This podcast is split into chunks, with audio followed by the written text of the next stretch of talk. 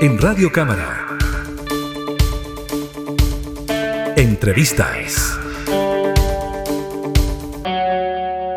Hace algunos días la Comisión de Educación de la Cámara de Diputadas y de Diputados aprobó una moción que busca establecer la obligación que establecimientos educacionales de enseñanza media y básica entonen el himno nacional y además hicen la bandera. Para conversar sobre los alcances de esta propuesta nos encontramos con uno de sus promotores, el diputado Rubén Ollarzo, quien es militante del Partido de la Gente y además representante de la región metropolitana en la Cámara. ¿Cómo está, diputado? Muy buenos días, Carolina. Gracias por la invitación.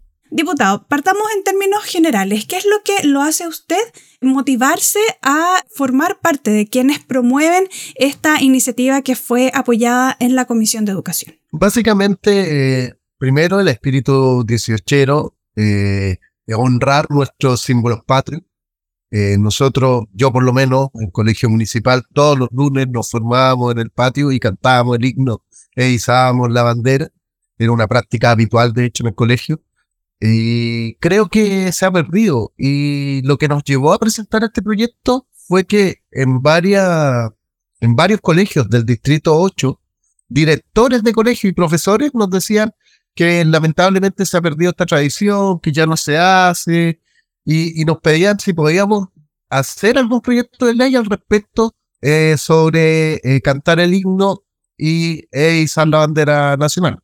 Y en base a eso, nosotros recogimos esa idea y presentamos este proyecto en conjunto con varios diputados. Eh, de hecho, el diputado Lave, que es autor del proyecto, es del Distrito 8 y en, en conjunto en varios colegios, por ejemplo, el Colegio Sol del Valle, el Colegio Alberto Ritme, en una escuela premilitar de Maipú también, en Colina, varios profesores y directores nos hicieron esa inquietud y lo recogimos nosotros y le llevamos proyecto de ley. El espíritu de esto era unir Chile. Tanta división con la conmemoración de los 50 años, la idea aquí era unir y a través de qué? De nuestros símbolos patrios. De todas maneras, en el debate de esta iniciativa en la comisión también se plantearon miradas eh, diferentes sobre yo creo que el punto eh, que está aquí es la obligatoriedad, de establecer una obligatoriedad en los establecimientos educacionales, considerando, por ejemplo, la diversidad de población migrante que existe en algunos establecimientos, o también de pueblos originarios que no necesariamente reconocen la bandera de Chile, digamos, como la propia o con la que se identifican. ¿Cómo sienten ustedes que se puede abordar esto en las comunidades educativas? En las comunidades eh, educativas nosotros eh, estamos abiertos a que si quieren cantar el himno nacional, izar la bandera nacional y también cantar, no sé, eh, o izar la bandera mapuche, por ejemplo. No tenemos problema en ese sentido y cada comunidad tiene que adaptarse a lo que vive también a su realidad, porque cada comunidad son distintas realidades, como bien dices tú, Carolina.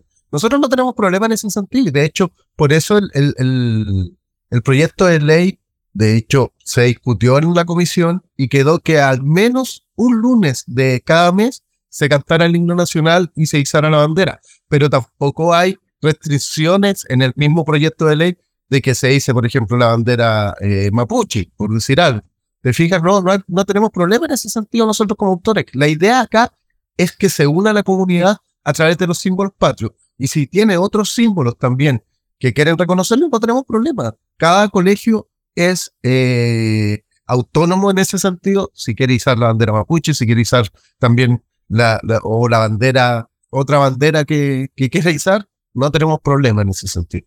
Claro, porque acá también otro de los puntos que se han señalado tiene que ver con la libertad que tienen los establecimientos educacionales para poder construir su currículum y esta obligación que se establecería por ley podría en esa dirección también afectar de qué manera ellos enfrentan, por ejemplo, la historia de Chile o de qué manera se cuestionan o problematizan ciertas miradas. ¿Cómo ve usted eso? ¿Puede generarse un diálogo sin imposiciones frente a este tema? Sí, pero, pero fíjate que nosotros hemos conversado con varios educadores respecto a este tema y ellos también eh, de acuerdo con este proyecto de ley de que al menos una vez al mes se dice la bandera nacional y se cante el himno eh, patrio, porque dicen que crean pertenencia e identidad dentro de las comunidades.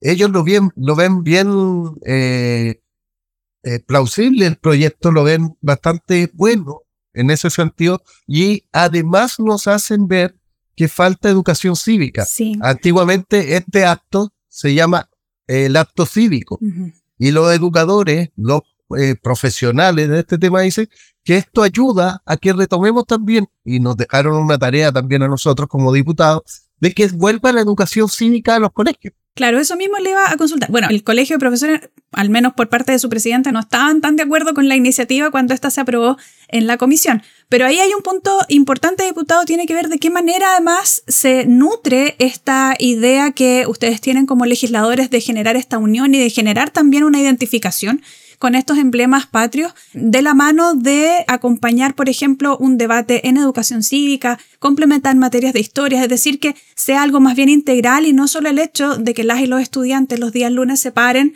sin tener mucho contexto de lo que esto significa, porque tal como usted señala es una práctica que quizás nosotros cuando niños y niñas la, la vivíamos constantemente, pero al menos en las generaciones nuevas esto ya no, no ocurre tan habitualmente. O sea, claramente, de hecho, nosotros nos acordamos del himno nacional cuando juega la selección chilena o juega la selección de rugby. O para fiestas patrias de repente. O para fiestas patrias, justamente en esta fecha.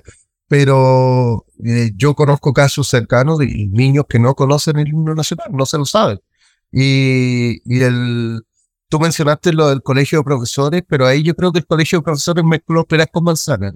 Nosotros sabemos cuáles son los problemas de, de, de la educación, los problemas de infraestructura que tenemos, los problemas eh, de, de seguridad escolar y todo lo que conlleva la educación, que son problemas que vienen de años y que ningún gobierno se ha hecho cargo hasta el minuto, sea del color que sea, y no lo ha solucionado. De hecho, sin ir muy lejos, en Tiltil nosotros tenemos una deuda previsional de, de, profesores que va más o menos casi a los 10 mil millones de pesos y los profesores no pueden atenderse en su salud o no pueden llevar a su hijo al médico porque deben cotizaciones, se deben cotizaciones. Incluso hay profesores que están eh, sin eh, remuneración.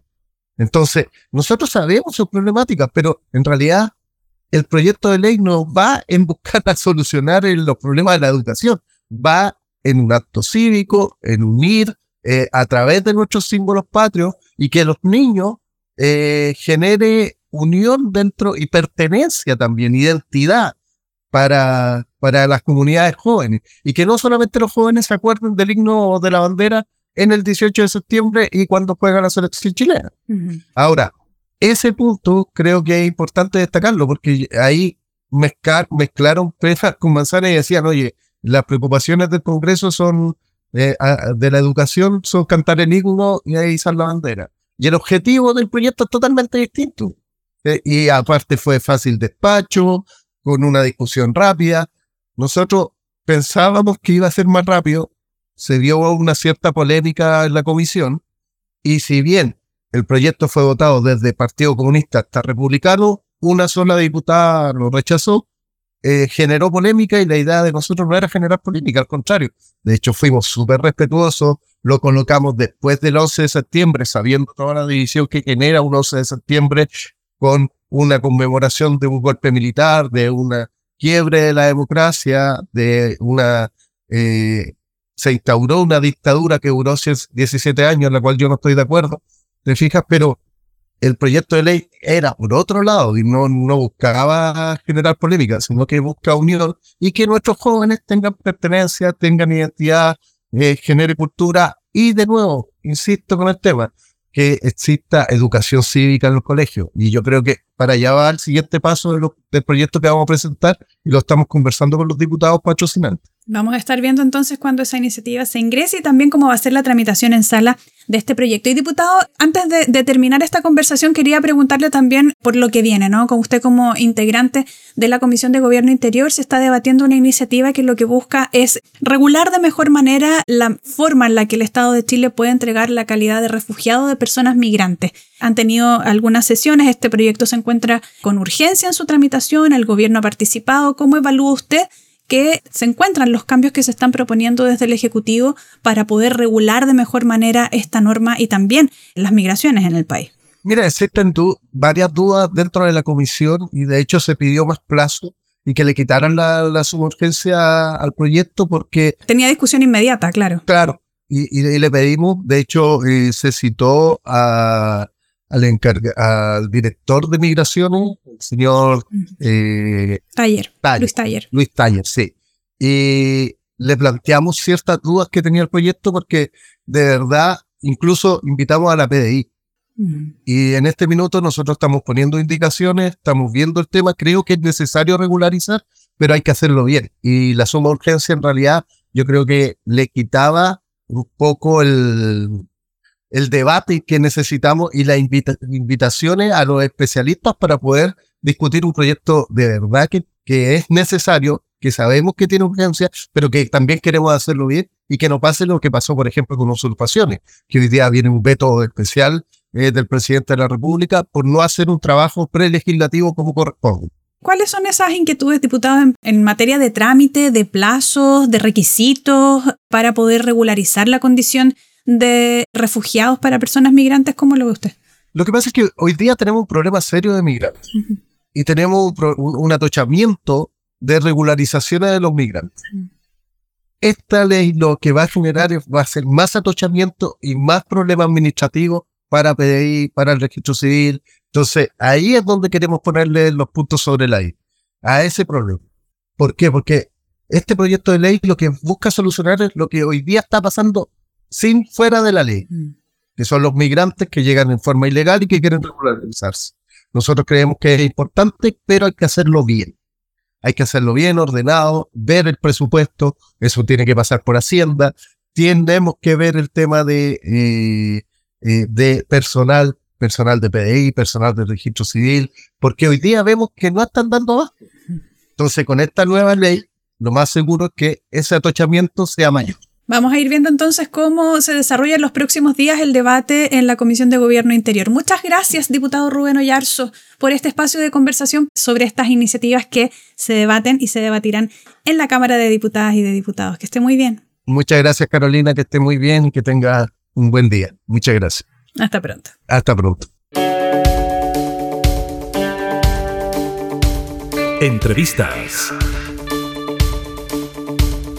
en Radio Cámara.